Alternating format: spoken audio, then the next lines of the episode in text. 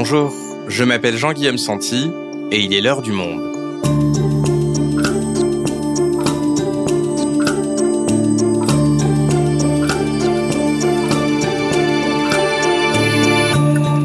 Aujourd'hui, nous nous intéressons à une question taboue au Royaume-Uni qu'il convient de ne surtout pas évoquer en dîner en ville. Le jour où Élisabeth II quittera ce monde.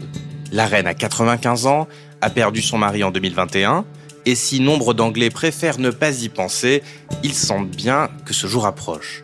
Une échéance pour laquelle la monarchie et le gouvernement britannique y sont, eux, excessivement bien préparés. Un protocole intitulé London Bridge et qui s'étend sur une dizaine de jours sera immédiatement activé. Diffusion de l'information dans un timing précis, cérémonie, cortège, on vous raconte cette organisation millimétrée avec Eric Albert, correspondant du Monde à Londres. Que se passera-t-il quand Elisabeth II mourra Un épisode produit par Majid Benasser, réalisation Alexandre Ferreira.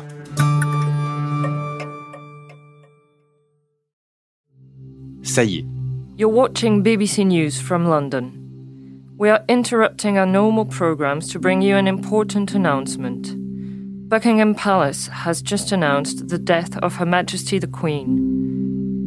Nous sommes à une date future, encore indéterminée, et un règne de quelques 70 ans vient de se refermer. La reine Elisabeth II est morte. La nation entière entre en deuil et s'apprête à rendre un dernier hommage à une monarque qui est montée sur le trône sous Winston Churchill et aura connu 15 premiers ministres, une quasi-institution dont la permanence vient de prendre fin. Un règne s'achève, mais un énorme défi logistique s'ouvre. Des dizaines de milliers de Britanniques commencent à affluer vers Londres, des dizaines de chefs d'État étrangers programment leur venue pour les funérailles, bref, pas de place pour l'improvisation, mais heureusement, tout était parfaitement prévu depuis bien longtemps.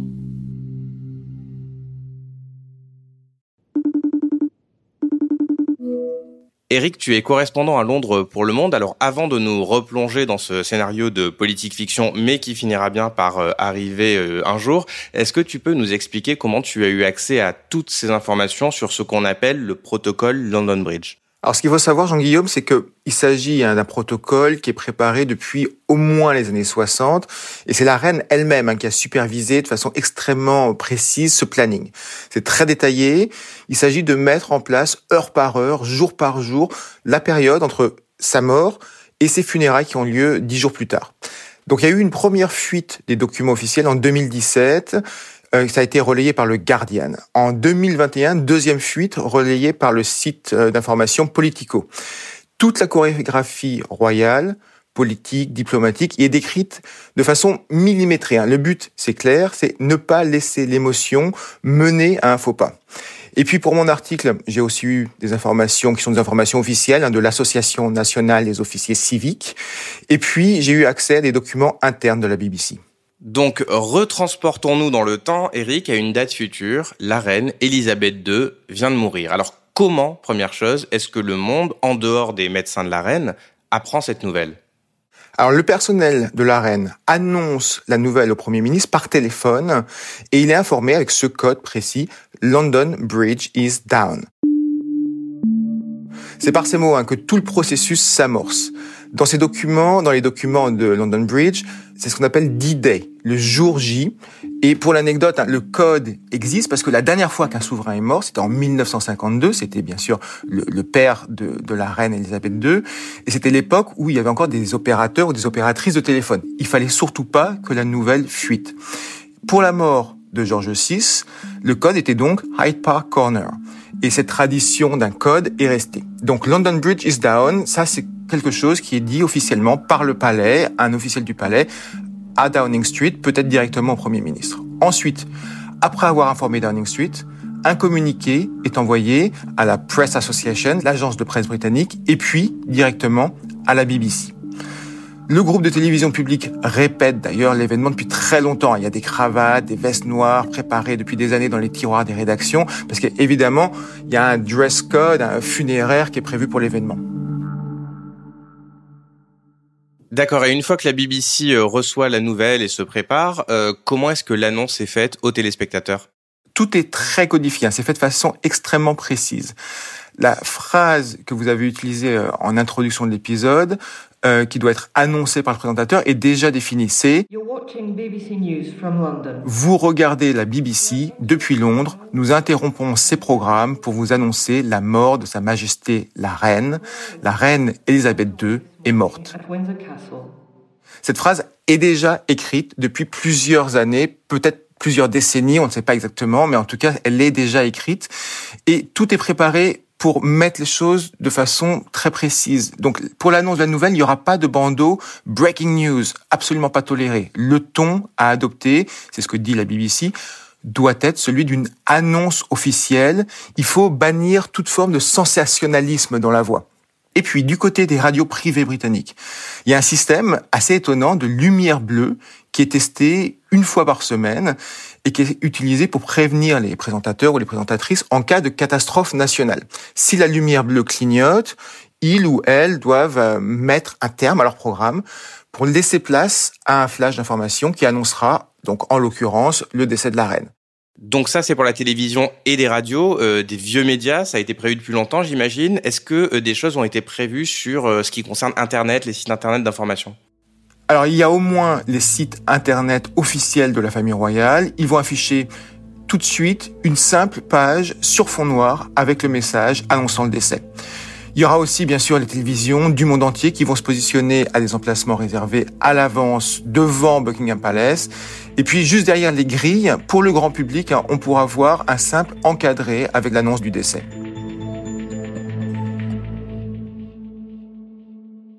Donc ça, c'est pour les médias dont la couverture de l'événement est, très euh, encadrée, du moins du côté des, médias publics. Qu'en est-il du côté de l'exécutif, du Premier ministre? Comment est-ce que le gouvernement est autorisé à, réagir à la nouvelle? C'est le gouvernement qui reçoit le tout premier l'information, le Premier ministre et la haute administration de l'État aucun ministre n'est autorisé à poster le moindre message sur les réseaux sociaux sans un accord préalable du gouvernement. Et puis, il y a une course pour descendre les drapeaux, mettre les drapeaux en berne. Les drapeaux Downing Street doivent en principe être mis en berne dans les dix minutes après l'annonce du décès. Alors pour l'anecdote, hein, à l'époque de la préparation du protocole, c'était une vraie source d'inquiétude pour les hauts fonctionnaires parce que ils avaient rappelé qu'il n'y a pas d'employés dédiés à temps plein à la charge des drapeaux et donc ils pensaient ne pas pouvoir tenir les délais potentiellement. Ensuite, à travers tout le pays, il y aura des salutations au canon qui sont organisées par le ministère de la Défense. Et puis très vite, une réunion au Parlement qui doit avoir lieu en principe dans la mesure du possible, dans les six heures après la nouvelle, afin d'adresser un message de condoléances. Et dernière question, Eric, sur ce D-Day, donc, euh, la monarchie britannique, elle ne tolère pas un instant de battement. Donc ça veut dire qu'au moment même, à l'instant où Elisabeth II est morte, Charles est devenu roi, c'est ça? Absolument. C'est à la seconde où la reine meurt, Charles devient roi. Ses frères et sa sœur doivent en principe lui baiser la main juste après le décès en signe de reconnaissance de son nouveau statut. Et puis, euh, le soir du décès, le nouveau roi Charles, puisque ce sera le roi Charles, reçoit le premier ministre et il doit prononcer un premier discours à la nation. À ce moment-là, il n'est pas encore proclamé roi, mais déjà il est monarque. Il n'y a pas de vacances euh, il est tout de suite immédiatement monarque.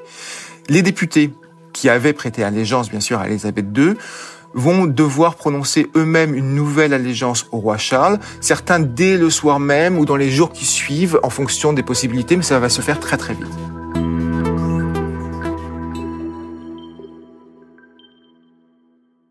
On en arrive, Eric, au lendemain de la mort de la reine. Alors, que se passe-t-il pour ce nouveau roi Charles? Donc, comme je viens de le dire, le roi Charles est roi depuis la seconde de la mort d'Élisabeth. Maintenant, il faut le proclamer. Il y a un conseil d'accession pour proclamer donc officiellement le roi Charles qui s'organise à 10 heures du matin au palais Saint James, tout près de Buckingham Palace. Hein, c'est vraiment à quelques centaines de mètres. Cette réunion symbolise de façon incroyable l'étrangeté de la monarchie constitutionnelle qu'est le Royaume-Uni. Il y a un mélange de noblesse, du gouvernement, de l'Église. Des centaines de personnes qui seront réunies. Hein. Il y a certains membres de la famille royale, le Premier ministre, des ministres d'État. Il y aura au moins deux archevêques de l'Église d'Angleterre et plus de 700 membres du conseil privé du monarque. C'est un rappel hein, que le Royaume-Uni, c'est une monarchie, c'est pas du tout, du tout une république. Et donc le souverain, même s'il ne joue qu'un rôle officiel et c'est pas le souverain qui choisit ce qu'il se passe au quotidien dans le gouvernement, mais il joue un rôle essentiel. Tous les pouvoirs de l'État seront donc réunis dans euh, ce palais de Saint-James. Il y aura le gouvernement, l'Église, les nobles euh, qui seront ensemble pour proclamer ce nouveau roi. Et il y a même un dress code déjà qui est euh, défini. Ils seront vêtus tous de noir, bien sûr, mais il n'y aura pas, par exemple, de décoration militaire qui sera autorisée ou aucune autre décoration qui ne sera tolérée. Et puis, les drapeaux de Downing Street, dont on parlait précédemment, qui ont été mis en berne, en principe dans les dix minutes après l'annonce officielle du décès, sont remontés en tête de mât le temps de la proclamation, et puis ils seront remis en berne le lendemain. Et alors revenons euh, à la reine, Eric, et à sa dépouille. J'imagine que tout est prévu pour euh, rapatrier son corps, peu importe le lieu où elle décède, car rappelons-le, elle a plusieurs lieux de résidence partout dans le Royaume-Uni. Hein. Il y a plusieurs scénarios qui sont prévus, mais ils sont tous absolument prévus. Donc, dans tous les cas, son cercueil doit arriver au troisième jour à sa résidence officielle, Buckingham Palace. Pour assurer son arrivée, l'opération de transport est prévue. Par exemple, si elle meurt à Sandringham, qui est l'une de ses résidences secondaires, il y a un train royal qui transportera son corps jusqu'à la gare Saint-Pancras, puis ensuite ce sera rapatrié de Saint-Pancras jusqu'à Buckingham Palace. Même chose en cas de décès dans sa résidence de Balmoral. Cette fois-ci, c'est en Écosse, avec ce que les autorités ont appelé l'opération Unicorn, donc l'opération licorne en français. Si jamais elle décédait à l'étranger, ce qui est aujourd'hui très improbable, hein, parce qu'elle voyage pratiquement plus du tout hors du Royaume-Uni. Mais si c'était le cas, alors la Royal Air Force enverrait un avion. Donc tout absolument est prévu. On en arrive, Eric, à J plus 3 et le nouveau monarque continue de s'installer sur le trône, de prendre ses responsabilités. Que se passe-t-il? Le roi Charles se rend au Parlement. Il reçoit dans la matinée la motion de condoléances des parlementaires dans le somptueux hall de Westminster. C'est la pièce la plus ancienne du Parlement. Ses origines remontent aux années à peu près 1100, même si bien sûr le Parlement tel qu'on le connaît aujourd'hui est un bâtiment beaucoup plus moderne. Et puis l'après-midi, le roi Charles entame sa tournée dans le Royaume-Uni. Il commence par aller en Écosse où il assiste à une messe. Et l'équilibre est délicat à ce moment-là pour les habitants du royaume, parce qu'ils viennent de perdre la monarque la plus connue du monde sur le trône depuis plus de sept décennies au moins, et en même temps, ils accueillent un nouveau roi. Il faut qu'ils aillent à la rencontre, et il faut que lui, le roi, aille à la rencontre de ses sujets. Il va donc se rendre dans toutes les nations qui constituent le Royaume-Uni. Pour mémoire, hein, l'Angleterre, l'Écosse, le Pays de Galles et l'Irlande du Nord. D'accord, donc Charles va également en Irlande du Nord. Alors Eric, on évoquait dans un épisode euh, récent avec Cécile Ducourtieu pour les 50 ans du Bloody Sunday l'histoire complexe et tendue de la région. Comment est-ce que tu penses que la mort de la reine et la montée sur le trône d'un nouveau roi va être perçue en Irlande du Nord? Alors bien sûr, de façon très différente en fonction des allégeances. Hein. Les unionistes et les républicains sont bien sûr en opposition complète. Pour les unionistes, la reine, c'était le symbole de l'appartenance au Royaume-Uni. Les unionistes, pour mémoire, ils se définissent comme britanniques, comme appartement au Royaume-Uni, et donc ils reconnaissent la reine comme un symbole extrêmement fort. Les républicains, eux qui se définissent comme irlandais, voient la reine et la monarchie comme un symbole d'occupation britannique. Donc durant son passage en Irlande du Nord, le roi Charles sera présent, il va recevoir une motion de condoléances au château d'Hillsborough, qui est la résidence officielle de la famille royale sur place, et puis il assistera à une messe anglicane à la cathédrale Sainte-Anne. Donc le nouveau roi Charles est proclamé, il fait sa tournée, il la continue dans le Royaume-Uni. Alors qu'est-ce qui se passe ensuite? Donc pendant ce temps, le cercueil qui avait été mis à Buckingham Palace va être transféré au Parlement de Westminster, accompagné d'un premier grand cortège militaire. Alors, il y a certains doutes hein, sur la date exacte de ce cortège militaire en fonction des différentes versions de London Bridge qui ont fuité. Ce sera le cinquième ou le sixième jour. En tout cas, la première grande procession militaire débute avec un parcours donc très précis, un partant de Buckingham Palace, remontant le Mall, qui est la grande avenue devant Buckingham Palace, passant devant le cénotaphe, qui est le monument dédié aux soldats britanniques morts pour la patrie, près de Downing Street, et puis arrivant à Westminster au Parlement. À son arrivée au Parlement, le cercueil est déposé sur un piédestal, il doit être recouvert d'un tissu violet, et sur le tissu seront déposés le globe, le sceptre et la couronne impériale. Ce sont les trois grands symboles de la monarchie britannique. Le globe, il est surmonté d'une croix, c'est un symbole religieux, c'est la domination du Christ sur la planète, et c'est le symbole, en fait, du, du, rôle sacré du roi ou de la reine, du monarque. C'est leur, euh, dans leur vision, le fait qu'ils sont les représentants de Dieu sur Terre. Parce qu'on en est là, c'est ce que c'est un monarque britannique, c'est le représentant de Dieu sur Terre, et par ailleurs donc à la tête de l'Église d'Angleterre. Le sceptre, ça symbolise au contraire le pouvoir du souverain sur Terre. C'est censé représenter la bonne gouvernance, et puis la couronne, la couronne évidemment, c'est le symbole absolu de ce qu'est le monarque. Et donc, à partir du sixième jour, et c'est assez étonnant, les citoyens britanniques qui qu'ils soient, pourront venir rendre hommage à la reine.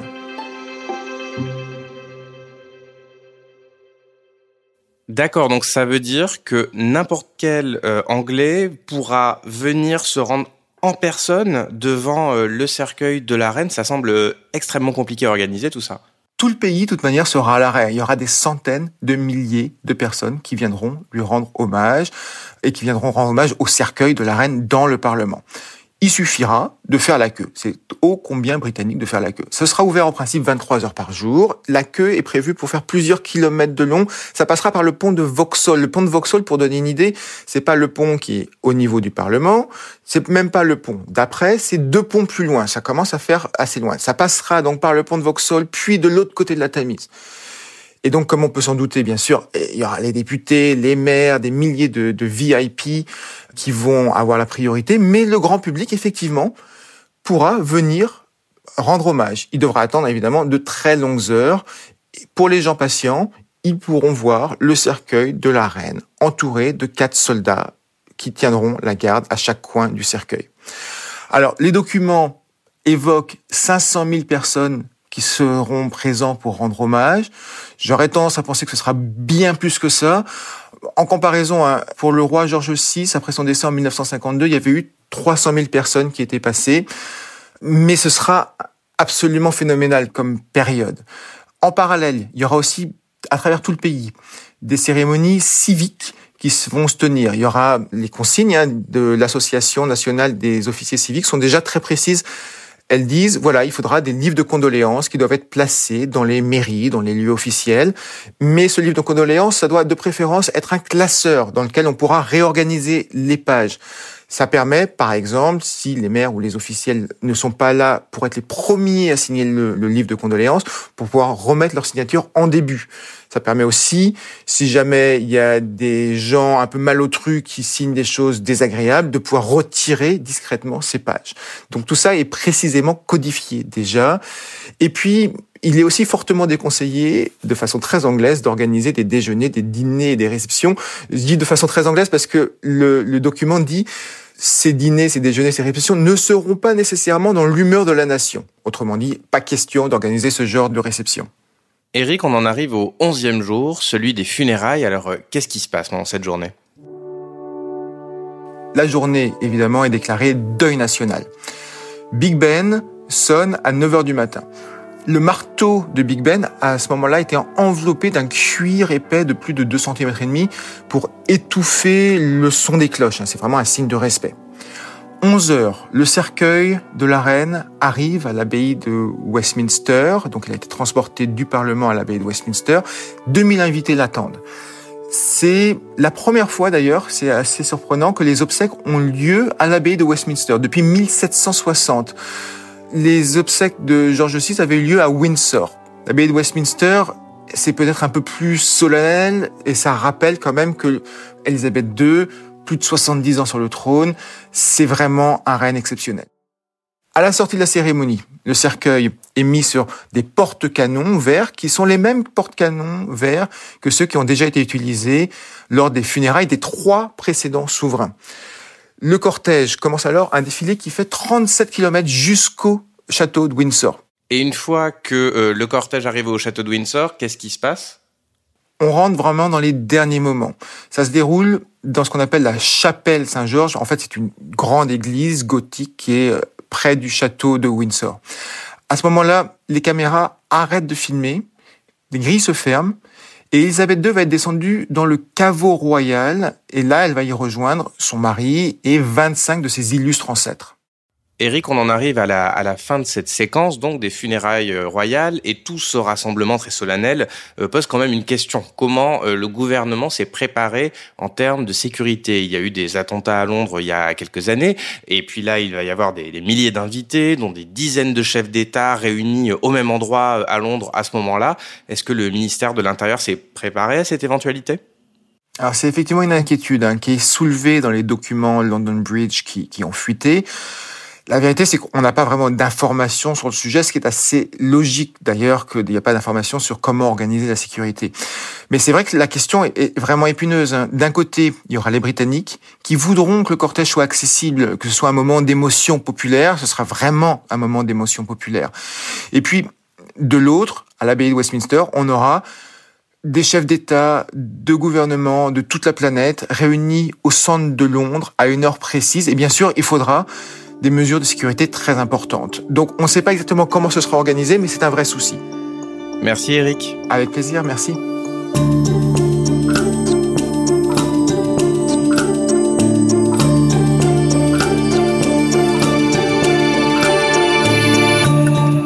Si vous souhaitez en savoir plus sur le sujet, vous pouvez retrouver tous les articles d'Éric Albert et de Cécile Ducourtieu dans la rubrique Royaume-Uni en allant vous abonner sur notre site lemonde.fr. C'est la fin de l'heure du monde, le podcast quotidien d'actualité proposé par le journal Le Monde et Spotify. Pour ne rater aucun épisode, vous pouvez vous abonner gratuitement au podcast sur Spotify ou nous retrouver chaque jour sur le site et l'application lemonde.fr. Si vous avez des remarques, suggestions, critiques, n'hésitez pas à nous envoyer un email à l'heure du monde @lemonde.fr. L'heure du monde est publiée tous les matins du lundi au vendredi. On se retrouve donc très vite. À bientôt.